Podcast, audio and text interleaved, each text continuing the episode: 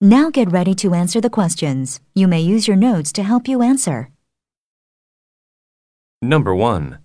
What is the main reason the student visits the professor? Number 2. According to the professor, what are the problems of the student's essay?